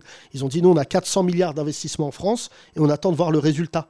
Tu retires 400 milliards d'investissements des Allemands sur 10 ans, c'est que vraiment. Et en plus, à un moment, il lui envoie une punchline. Il dit et les frontaliers, ceux qui habitent à Strasbourg et qui travaillent en, en Allemagne, plus, plus ceux qui habitent à Grenoble, qui travaillent en Suisse. Il y a beaucoup de Français qui travaillent en Suisse. Oui, oui. Bah, oui ils ont Au Luxembourg, en Suisse. Non, mais ce qui est, ce qui est fou, enfin, c'est que il a fallu attendre hier pour se rendre compte que c'est un programme euh, d'autarcie, un programme nationaliste. C'est-à-dire même les plus grands pays du monde, ils sont pas en autarcie, même si les États-Unis sont beaucoup plus, euh, euh, ils sont beaucoup plus protectionnistes que, que la France ou des plus petits pays. Mais ça peut pas, ça peut pas marcher le protectionnisme. Non, mais physiquement, où est-ce qu'on est, ça peut pas marcher. Voilà. Physiquement, en fait, la France, c'est pas les États-Unis. Regardez une carte du monde, regardez comme on est petit. Non, mais c'est, non, mais tu sais, Et que les autres, le en fait plus- d'avoir fait un peu de politique à l'Élysée, un diplomate qui m'a dit, tu sais que la France, sa taille, c'est un pays qui pèse beaucoup. Comme tu dis, on n'est pas beaucoup. hein, euh, Pour beaucoup de pays, on est l'Andorre. Mais en fait, on a, une telle, on a eu une telle place mondiale. Bon, la colonisation a aidé. L'Empire. ouais. Mais, mais l'Empire français, comme on dit, ça n'a pas été rien. Il y a un mec qui a fait une très bonne vanne. Il a pris une carte du monde sous Napoléon. Il aurait dit Putain, si on était sous Napoléon, on aurait une bête de Ligue 1. Et c'est vrai que la vanne, elle est incroyable. Mes frères, il y aurait le Calcio dedans, l'Autriche, il y aurait un petit bout d'Espagne. T'imagines, toi, il y aurait Barça-Lorient. Ouais. Tu vois, non, je sais même pas si on avait conquis. euh, avait Et puis il faut se rendre compte que voilà, on sera déjà où on sera tous des gilets jaunes à un moment, parce que les autres pays pauvres, ils deviennent de moins en moins pauvres, ils ont envie de se développer, c'est plus des colonies, c'est plus des pays du tiers-monde, ils s'organisent, leur économie, elle s'organise, tant pis pour la planète, parce qu'elle va crever plus vite, mais nous, on n'est plus, euh, voilà, on n'est plus un tous pays colonial. gilet jaune de quelqu'un. Donc voilà, ça, on est passé derrière l'Inde, hein, quand même, en puissance économique. Hein. On, euh, se moque des mecs ne en dis pas, Ne dis pas ça, euh, eh. tu sais, l'Inde, déjà, population, c'est. Ah oui, combien mais... D'un milliard. Pour nous, c'est des vaches. 1 milliard 300 millions. C'est des vaches qu'on n'a pas à manger. Pour ouais. C'est surtout la, courbe, la courbe comment, comment ça augmente qui, est. Non mais ce qui me fait rire, c'est que les Français ils acceptent jamais qu'un autre pays se développe. Tu vois le Brésil ils disent oh, euh, ils jouent au foot. Mmh. Non non. Ah mais quand on est né, on était quoi Il y a 40 ans, on était cinquième, un truc comme ça. Là on est, entre 5 et 6e. Voilà. Ah. Non, là, euh, on est 8, 9. 7. 7e. Ouais. On a reculé. C'est qui les, 6 premières? Tous les 20 ans. L'Inde juste au-dessus. Brésil. Il y a le- Ah, il y a le. Brésil qui est passé. Non mais surtout, par exemple, je te donne Ouais. par rapport à l'Afrique. Parce que hier, ils en ont parlé. Les deux se sont dit vaut mieux pas que j'en parle parce que les deux, on est illégitimes. Déjà, Le Pen qui parle d'Afrique. Oui. J'ai dit non, en fait, non, là, là, ça va trop loin. Euh, Elle a vraiment sorti un as de pique en disant je vais au bluff. Et je me disais, euh, le déplacement euh, Marine Le Pen au Maroc serait réglé dans l'heure. Prenez ce grand peuple algérien. oh non, Marine, tu vas trop loin là. Non, surtout, j'im- j'imagine Marine Le Pen sur le tarmac. Euh, personne n'est venu vous chercher, on est désolé, on vous a oublié. Euh, non, non, tu moi. vois, par exemple, Macky Sall, euh, un pote à moi travaille sur le pétrole au Sénégal, parce que je tiens à rappeler à nos auditeurs qui ne le savent pas, mais il y a du pétrole au Sénégal, et c'est totalement en train de faire basculer la sous-région de manière positive, parce que des du pétrole, c'est quand même... euh, Et en fait, la France est très mal à l'aise, bon là, ça a un peu changé, parce qu'au début, Macky Sall avait euh, fait un appel d'offres, où les Russes, via Gazprom, étaient concernés.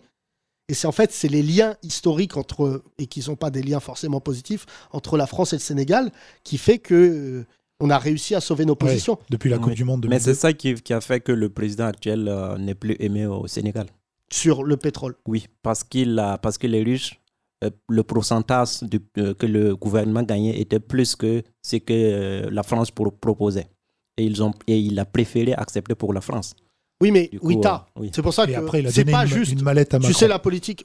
Ah oui, non, mais c'est pour ça Il que la politique, c'est pas lui. que de la politique. La- les matières premières, c'est pas que de la matière première. C'est aussi aujourd'hui, et on le voit avec l'Ukraine, c'est aussi de la géopolitique. C'est ça qu'il faut Ouais. En comprendre. fait, dans, le en fait, risque. dans le contrat, dans le contrat de colonisation, c'est écrit que s'il y a un truc, c'est d'abord la France qui décide. Quel contrat de la colonisation Un contrat, un euh, c'est CDI. des pays colonisés, euh, hein, c'est des pays colonisés. Non, mais, Ouais. non, mais Contrat à colonisation indéterminée. Aujourd'hui, les positions de la France en Afrique, tu vois, c'est connu, c'est pour ça que Macron d'ailleurs n'a pas parlé. Jamais la France a été aussi mal aimée en Afrique. Jamais, de toute son histoire. Tous les présidents, quasiment, ne décrochent plus leur téléphone. Avant, le- le- le- la, la- la France appelait un pays, et c'est fou. Moi, quand j'ai été au Mali, je l'ai découvert. C'est qu'ils attendaient l'approbation de la France sur une élection présidentielle. Même pour décoller, même pour nommer un premier ministre. Mais, Tout, euh, non, mais ça, c'est fou. Et ça, France. franchement, ça, c'est ce qui prouve que Mais notre pays, il, est- il est- il a été géré par des malades. Mais c'est toujours comme ça. C'est qu'on cherche, on cherche à sortir, mais c'est toujours comme ça. Par exemple, le, par exemple, le programme à l'école, c'est toujours la France qui décide. C'est l'éducation, tu vois. Et c'est c'est important. Mais oui, mais tu sais, la France, la- toi, tu l'as vécu de l'autre côté. Nous, ici, on a su ce que pensait la, la droite de la France. Je vais pas, moi, mentir en disant la colonisation, tout ça, c'est pas vrai. Je l'avais pas ressenti. Mais le jour où Henri Guénaud a écrit dans la bouche de Sarkozy, l'homme, l'homme, euh, l'Africain, l'homme noir, Non, l'homme africain. l'homme africain doit rentrer dans l'histoire, n'est pas assez rentré n'est pas dans assez rentré dans l'histoire, pardon, c'était ça la Mais phrase. je Mais sais même tu pas sais- où il est allé à l'école. quoi. Non, mais quand il a écrit cette phrase-là et qu'il s'en est vanté sur les plateaux, tu sais, toi, tu l'as pas vécu comme ça. Nous, on est des binationaux. Là, on s'est dit, oulala, c'est ce jour-là que la plupart de. Moi, je sais pas pour Walid et tout. Alors quand même qu'il y a eu Roger mais, Milla. mais moi, je, euh, y mais moi, je des- me rends compte à chaque jour que ça se passe tous ces trucs, hein, tous ces trucs avec les Noirs. Par exemple, quand on regarde le programme, il n'y a rien pour la- les Antilles. Tu vois, il est vu le lapsus hier Donc, de oui, Marine Le moi, à Pen chaque fois, Oui, je me rends compte, c'est que euh, les Français. Oui, elle a dit, oui, le lapsus hier, c'est qu'elle a dit euh, prenez les pays étrangers, les outre-mer. Et Macron lui a dit euh, c'est des Français. Mais en plus, ce qui est drôle, c'est que je me disais ne va pas là-dedans, parce que pour le coup, vraiment, les Antillais, c'est pas qui te. don- qui te- Je sais pas si t'as vu le mec qui a fait le micro-trottoir aux Antilles, où il dit Macron, les pédérastes. il dit mais ça n'a rien à voir, là. Tu vois et surtout, surtout les Antilles, moi je suis le premier soutien des Antilles. Ce qui se passe là-bas, c'est et c'est pour ça que je te dis, Wita, il faut que tu comprennes la souffrance de ce pays qui, par, moment, ne veut pas voir son histoire en face et les dommages collatéraux. Euh, euh, Macron, beaucoup de gens avaient de l'espoir euh, envers lui concernant la politique africaine, mais tu te rends compte qu'aujourd'hui, c'est, c'est, je dis pas c'est trop tard, parce que nous, en tant que binationaux, on a un lien avec l'Afrique. Et c'est ce qui sauve la C'est France. trop tard. Non, mais dis pas ça, eh, frère, je te dis n'importe quoi. Je, je te dis un truc qui m'a été dit par un Malien, un franco-malien. Il me dit, bah non, c'est- il y a quelqu'un qui disait comme toi, qui disait, ouais, c'est trop tard. Non, non c'est pas trop tard. Moi, j'habite en France, mes parents, ils sont retraités là-bas. Mm. C'est un lien déjà qui est important. Et ensuite, objectivement, la retraite de mes parents qui travaillaient à l'usine et femmes de ménage fait que le poumon économique de la famille, c'est mon pote. Donc tu vois, aujourd'hui, moi, je le, je le vis avec mes parents pour rien cacher aux auditeurs. Mon père, c'est la première fois là qu'il vit sa retraite au bled. Et Mm. tu vois, moi, je l'avais jamais vécu. Et là, je lui ai dit, tu rentres quand? Il m'a dit, je sais pas si je rentre. Mm. Il m'a dit, je vais venir de temps en temps. Mais en fait, mon père, il a une retraite où il- plutôt conséquente d'ailleurs. Il touche 1600 euros, ce qui est une belle retraite. hein. Il a Mm. été taxi toute sa vie, mais ça lui apprendra à prendre que du cash. Mais euh, 1600 euros, c'est une belle retraite. Bien sûr. En fait, c'est 16 000 dirhams. 16 000 dirhams au Maroc. Mm. C'est. T'as un Riyad. Non, mais dis pas Riyad, Oui. ne fais pas de plaisanterie. Mon père, il a acheté un appartement il y a longtemps. Enfin, tout va bien. Mais tu vois, par exemple, quand je dis à mon père, tu as besoin de combien? En plus, moi, je suis en backup. C'est-à-dire que mon père, il a 16 000 euros. Ma mère, il a une retraite de femme de Non, ménage. 16 000 dirhams. 16 000 dirhams, pardon. non, mais et quand je lui disais, est-ce que tu as besoin de. Tu veux que je mette 2-3 000 euros Il m'a dit, ah non, non, non, c'est beaucoup trop d'argent. Si tu donnes à, à nos parents 3 000 euros au bled, donc déjà au Maroc, et j'ai envie de te dire que c'est peut-être l'un des pays les, les plus, euh, j'allais dire, euh, dans le, le, le mode de vie, tout ça, c'est quand même un pays. Les voisins, euh, ça va pas fort, tu vois. Et bah, les gens te disent, non, 3 000 euros, tu es un gros bourgeois au bled. 3 000 euros, 30 000, euh, 30 000 dirhams. C'est, et parce que là, et les Marocains. Dit Elon Musk. Ouais, oui, oui. Non, c'est pour ça, c'est pour ça que je te dis, oui, t'as, on fera un podcast Mais- Afrique et tout. Mhm. Mais l'Afrique, en fait, leur force, c'est qu'en fait, ils ont fait un appel d'offres, ce qu'ils faisaient pas avant. Je te donne un exemple d'un pays qui vraiment, pour le coup, moi, me fascine et j'arrête pas de lire des trucs là-dessus. C'est le Rwanda, Mm, qui mm. veut passer aujourd'hui de la francophonie au Commonwealth, ce qui serait une perte redoutable parce que, euh, comment il s'appelle notre ami euh, Corneille. président? Ah Non, euh, le président, c'est euh, Kagame, qui est l'un des esprits les plus brillants que j'ai vus ces dernières années en Afrique. Il est en train de parler d'égal à égal avec la France. Et il a fait un truc que toi, en tant qu'Africain, tu dois savoir qui est incroyable, c'est que Macron, quand Kagame est venu à Paris, c'est pas Macron qui l'a reçu sur, l'aéro- euh, sur le tarmac. Qu'est-ce qui s'est passé? Quand Macron il est allé là-bas, il l'a pas reçu. Alors qu'avant, c'était toujours le cas. C'est-à-dire que sûr. le président, pour les présidents africains, il se déplaçait pas. Il se disait, vas-y, c'est des noirs, je m'en bats les couilles. Là, Kagame, et ça a fait un gros, gros bruit en Afrique. C'est que tout le monde a dit, bah, le rapport de force, il change. Et là où les Chinois sont malins, c'est que quand ils reçoivent Kagame ou un autre, bah, le président vu les, gens, les enjeux du moment, il se déplace. Et en fait, la France, moi, je suis bien content qu'elle se mange une tarte dans la gueule et qu'il parle d'égal à égal. La- le, le truc le plus connu, c'est ce que vous avez vu dans le petit journal quotidien, quand Mohamed VI apprend que c'est pas François Hollande qui l'accueille à la COP euh, 21 ou 22, je me souviens. plus. 22.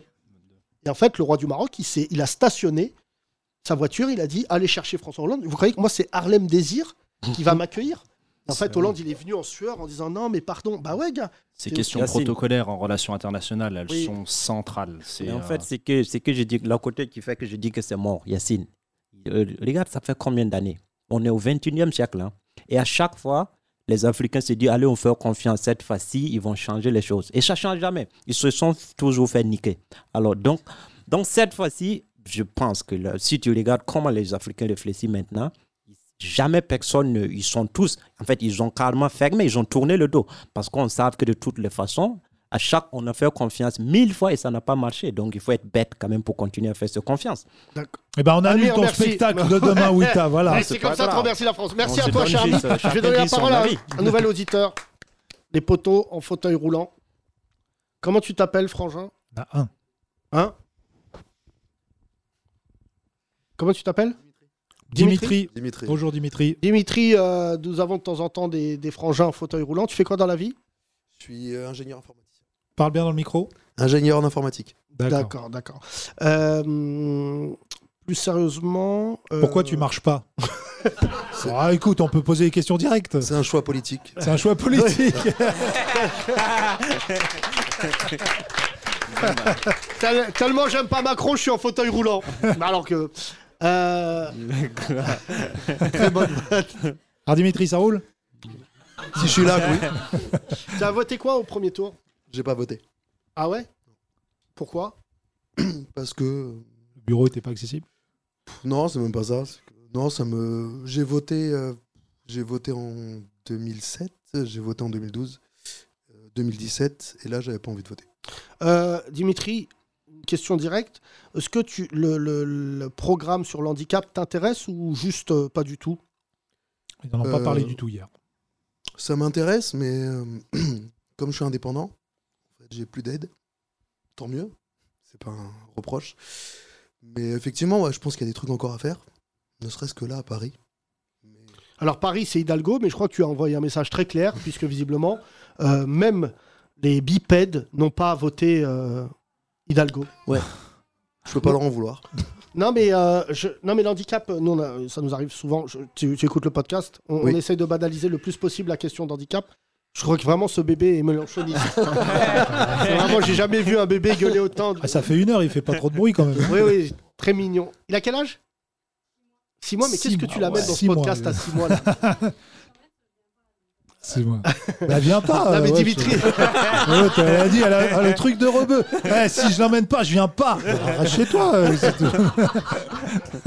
Euh, mais Dimitri, euh, surtout, euh, ce, que, ce qui est euh, effroyable, c'est que la question de l'handicap, en fait, elle est majeure.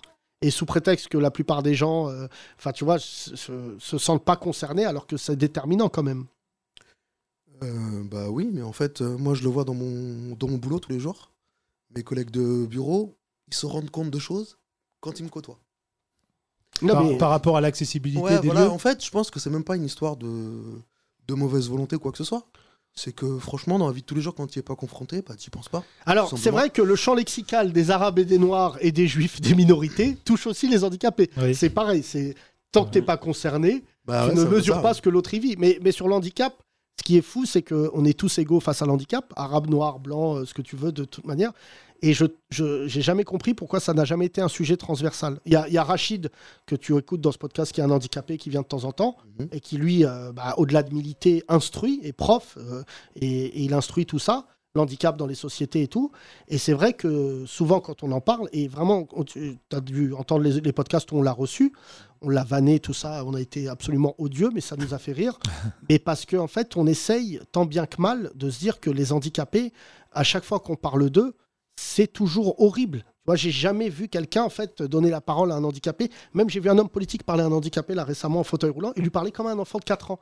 En disant, mais vous, est-ce que ça va, vous? Oui, ça va. J'aime pas ton programme. Oh, il est touchant. Tu sais, il est là. non, mais gars, c'est pas. Et et t'as eu, t'as- j'imagine, t'as ça tous les jours. Euh, oui, bah, par exemple, quand on va en soirée, euh, j'ai toujours le mec de bourré à 3h du matin qui me demande. euh, Qu'est-ce que tu fais là? Non, c'est même pas ça, c'est Ah, t'as du courage d'être là et tout. et euh, je fais, ouais, mais je peux boire ma bière tranquille, quoi, en fait, parce que je m'en fous. Mais, Et tu danses, Généralement, c'est comme ça. tu ouais. danses bien en fauteuil? Ouais, ouais, ouais. Ça ouais, va, tu te ouais, débrouilles? Alors, ouais. les soirées avec les mecs en fauteuil, Ouais. laissez-leur la piste. Je vous dis la vérité. D'accord. Sinon, tu te fais rouler Quand j'ai mes potes qui me piquent pas le fauteuil, ça va. sinon- Ah ouais, là, c'est les mecs, des potes qui sont plus bourrés que le mec Putain, J'ai un bourré. pote ça. à moi, il a fait cette vanne et tout, j'ai chialé de rire, mais c'est totalement Starful là. On était sorti avec un mec en fauteuil roulant, on l'avait mis sur le canapé. Et Mon pote était venu en fauteuil roulant sur la piste et il s'est levé, il a dansé et les gens étaient atterrés. Et moi je chialais de rire. Et il a eu deux, deux consommations gratuites ce matin. Il est arrivé, il a dit j'arrive pas à me lever, vous auriez. J'ai dit, Alors j'ai vu plus horrible, excuse-moi deux secondes, ça n'a rien à voir avec l'handicap. Dans- tu vois, à propos de boîte de nuit, euh, le rappeur mort là qu'ils ont exposé et devant qui ils ont dansé, vous avez vu Non. cette non, vidéo j'ai là pas vu ça, quoi Donc il y a un rappeur mort, je sais pas, il s'est fait tuer ou Oui, il a pris un balle. il s'est pris une balle. Oui. Et donc ils ont exposé son cadavre en boîte, debout, habillé en streetwear, et il dansait devant. Avec son il disait, téléphone à Rest main. in peace, rest ça. in peace. Et c'était euh, glauque, mais d'une force. euh, Oh, euh, Aux États-Unis Oui, aux. États-Unis. oui. Bah, le gros Oh, problème avec Internet, c'est qu'on est au courant de tout. Ah ouais, non. Hier, je- euh, tout à l'heure, j'ai vu une vidéo sur Brut. Tu connais ma passion pour Brut. Oui, qui est surtout pour moi- pour Combini. Ah non, non, mais moi, mais Brut, j'ai une passion, tu sais, des, des lesbiennes aux cheveux bleus qui mangent du manioc. J'adore regarder. C'est une minorité, il faut respecter toutes les minorités. C'est trop, il y a trop. euh, Et là, ils ont vu une vidéo d'une surfeuse de 95 Ah, kilos. J'ai cru une surfeuse. non, Non, non, non. une surf- on a des surfeuses, mais une surfeuse de 95 kilos qui se bat pour que les gens obèses fassent du surf. Ah ouais. Ah ouais. maigri, wesh Camoulox, Camoulox. Elle était là, elle, j'ai dit c'est une planche en titane. Et là, j'ai dit- je regardais cette vidéo en disant, mais il y a bien quelqu'un qui dit on s'en bat les couilles. Non, il faut des combinaisons plus larges, c'est tout. Oui, voilà. super. Mais alors, toi, pour toi, Dimitri, ce que je voulais dire, c'est que qui connaît l'histoire, par exemple, des stations de métro? Pourquoi aucune station de métro, quand elle s'est construite, n'a fait des accès handicapés Qu'on est obligé de toutes les refaire aujourd'hui pour euh, faire des accès Bah, handicapés Il y avait des handicapés à l'époque du métro. euh, Il y avait oui, des fauteuils mais roulants. alors pour dire, hein, c'est comme. euh, Ils c'est- n'avaient pas le droit de sortir à l'époque. Oui, voilà. c'est-à-dire on les brûlait comme des sorcières, Mais il y avait des pas de- chiens. là. Il n'y a pas des fauteuils roulants en bois à l'époque ou je sais pas Non, mais euh, c'est que le métro a été créé pour certaines stations il y a quasiment un siècle. Ouais, Plus d'un souvenirs siècle sont ouais, bons, pour les oui, premières. qu'on hein, avait écrit. Non, mais ça, le- le- l'âge du métro parisien, c'est pour moi, c'est des fausses excuses. T'as le métro euh, londonien qui est plus vieux et qui est accessible. Ah ouais. Bien ouais, Tu vois bien ouais. Donc on est fermé vraiment une sale race, c'est la France, quoi. c'est vraiment un pays de connards. Non, mais il y a des gens qui se sont dit, ils, ils vont disparaître les handicapés avant le métro. Ah bon, vous sortez Ah merde, il fallait nous dire avant, nous. Il y a, il doit y avoir un connard qui leur dit Venez, on leur met un toboggan Des corps penchés, ça vous dit Non, mais ce pays est quand même. Non, Bah, Il y mais. a bien le truc pour les valises, là. Vous pouvez pas prendre le truc pour les valises dans les gares, là Non, ça non, mais, mais dis-nous, le, le genre de choses, c'est c'est toujours passionnant d'avoir un handicapé. Déjà parce que ça vous, j'allais dire, ça vous banalise et ça, je vais pas dire normalise, mais banalise. Mais surtout, on a besoin de savoir, c'est très important, Dimitri, euh, les détails qui font qu'on est des connards. Le truc de la place de parking, je vois, mais quel est le- quels sont les trucs comme ça euh, Franchement, bah, on a eu une fois, on est parti en soirée, donc avec mon ami qui est là à côté. Ouais. Euh, et le mec, à l'entrée, les deux videurs, ils nous ont dit euh, euh, Non, ça va pas être possible. En fait, ils nous voient arriver et ils me disent Le fauteuil, c'est pas possible, il y a trop de monde. Ok. Rampe Donc, non, mais en fait, c'est tout con. Donc, moi, je me suis pas démonté. Et euh, c'était quoi? Rue de Lappe, je crois, un truc comme ça, à Bastille. Et euh, devant tout le monde, bah, la, rue a été blindée. Et je dis à mon pote Je fais Tu vois, euh, tu vois, G, je t'avais dit, ils veulent pas d'handicapés ici. Et du coup, bah, le mec est devenu tout blanc. et en fait, on est rentré. Voilà. Ah, a ça marche, bravo. Normalement, t'es obligé. Name and shame. Ah ouais. Ouais, obligé. ça. Alors que si tu avais dit vous avez pas les Arabes ici, oui, et alors C'est pas faux. Alors, on ouvre une boîte de nuit prochainement. Je vais, je- on, on en parlera quand ça sera officiel, mais euh, j'ai une boîte de nuit en sous-sol, mais j'ai un ascenseur. Et, euh, et je suis en train de trouver le moyen pour les gens de mon équipe qui l'ont visité. Et je, j'ai, dû vérifier. Je ne savais pas, hein, franchement, je te le dis, mais c'est quand tu ouvres un établissement, tu mesures les marches. En fait, tu vois, j'avais des marches Ouais. euh, à un endroit. J'ai, un accès à ascenseur, mais il y a juste deux marches. Et donc, j'ai dû dire à, à l'archi, je lui dis, là, je veux un accès handicapé. euh. Mais en fait, Thomas a raison. C'est-à-dire qu'il il y a eu aussi une époque en France où on a construit beaucoup de choses sans faire attention, euh, tu vois, aux handicapés. Tu vois, l'accès handicapé, dorénavant, euh, dans un lieu, c'est obligatoire. Après, euh, ça- non, non, mais il y a, il y a beaucoup. Bah, si tu ouvres aujourd'hui. C'est dans la loi, en tout pour cas, Recevoir, dans la loi. recevoir du public, oui, mais je sais que tu as encore des. euh, Aujourd'hui, tu as encore des, euh, des dérogations. Tu peux aller jusqu'en 2029 pour dire bah, je n'ai pas les moyens de faire un accès. Ah ouais. Donc je fais une dérogue. Il faut savoir que la loi handicap, à la base, c'était euh, Chirac. Je crois en 95, il a dit en 2005, je veux que tout soit accessible. Oui. 2005, c'est passé 2015, 2015, 2021. Non, mais après, il y a des 2029. lieux, tu vois, nous, nous Il y a des lieux, des pas. lieux, des Ouais. fois, on achète des lieux vétustes qu'on retape, et des fois, il n'y a pas d'accès. Tu vois, par- parfois, euh, on- là, il y a un lieu que j'ai visité euh, ce matin, Euh, le lieu est beau, euh, il n'est pas très grand, mais j'ai pas d'accès. Tu peux tordre le truc et tout, et des fois, pardon de te le dire, mais je, le- je le dis très, euh, très ouvertement, des fois, tu te rends compte que ça va te coûter aussi cher de faire un accès handicapé que le fonds de commerce. C'était le cas ce matin. Je me disais, mais si on crée un ascenseur, tout ça, et surtout, des fois, tu te confrontes à un truc encore plus dégueulasse, mon cher ami, la copropriété. Tu vois, Ah, moi, ce matin, j'ai appris que la copropriété, ils me disait, mais non, non, non. Et en fait, et eux, pour eux, c'est quasiment, euh, c'est naturel, tu sais. Ils disent, je connais pas d'handicapés, je vais pas aller dans l'établissement. Et comme tu disais tout à l'heure, ils sont pas confrontés à ça. Et ils se disent, je vais me taper six mois de travaux, à juste titre. Pour un client qui va venir au bout d'un Pour- par ouais. exemple. Ouais. Mais, euh, euh, Donc finalement, le toboggan, c'est la meilleure solution. oui. Ah, comment il s'appelait l'autre chien, là, qui nous- l'autre bâtard qui nous avait dit ça? Il dit Je fais pas de travaux handicapés parce que j'ai vraiment. Les handicapés, c'est rare. Ah oui. Il avait le même champ lexical que les pandas, ce bâtard. C'est vraiment- On Mais a à tu sais, peu je près- réfléchis si je vais pas. Maintenant que tu m'as donné cette idée-là, euh, je me demande si je vais pas créer un, un bar euh, tenu par des handicapés. Il y en a plein, ouais, ouais, mais je me demande euh, Mais si. c'est rare. Ah merde, j'ai dit. Non, Bah, tu peux, hein, mais après, il faut... bien choisir les serveurs. quoi. oui, oui, bah, je- bah, après, on va délimiter le handicap. hein. Parce que C'est un mec. euh, un manchot pour serveur, ça Vous va être chaud. buvez quoi? Wita, tu voulais rajouter quelque Oui, chose? je dis, euh, on a à peu près le même, euh, on sait les- on- le même vie, quoi. Oui. C'est la vanne de Yacine il y a 10 minutes. Non, Euh, pas- mon cher Dimitri, on t'applaudit parce que t'es un mec exceptionnel. Merci, Dimitri. Enfin non, t'es- t'es pas un mec exceptionnel. t'es un- Tu dois être un connard sur certains points, mais à chaque fois qu'on parle des handicapés, c'est le champ Ouais. lexical des elfes. Tu dois être magique. Euh, merci en tout cas, mesdames et messieurs, c'était génial. Merci. Merci. On se retrouve. euh, euh, Demain. Dimitri, tu vas voter quoi? Tu vas voter au deuxième tour? Non, tu vas pas voter. Voilà, c'est ce que je savais. Euh, je savais qu'à la fin, c'était quand même euh, un connard. Euh, on en parlera plus longuement. Vous êtes toutes les bienvenues et les bienvenus dans ce podcast. Vous venez assister en public. Évidemment, dimanche, soirée spéciale électorale, mon cher Thomas, pour débriefer. On attendra le résultat et on fera une fête ensemble, en tout cas une fête démocratique. Quel que soit votre vote, vous pouvez y venir d'ailleurs, hein, je l'ai accordé ici. Et vous dire que ça a été une très belle période pour nous et mon équipe au sens large, Walid qui est le nouveau venu et tous les autres. Ça a été passionnant de parler avec nos auditeurs et c'est grâce à vous si aujourd'hui on est autant sollicité aussi par euh, les médias qui nous demandent de... Tout à l'heure il y a un mec qui m'a dit c'est quoi la recette de ton podcast? Bah c'est rien. Voilà. Oui, mais c'est rien, mais avec du talent. Oui, bah c'est fou Je parle de toi. Non, non, non, non. Des fois il n'y a rien sans talent. Oui, aussi. Voilà. Ça, je parle de Wita. Et Nora Malagui. Nora À demain mesdames et Et messieurs. Wita joue demain son spectacle au théâtre de 10h. Venez le voir. Merci. trente glorieuses.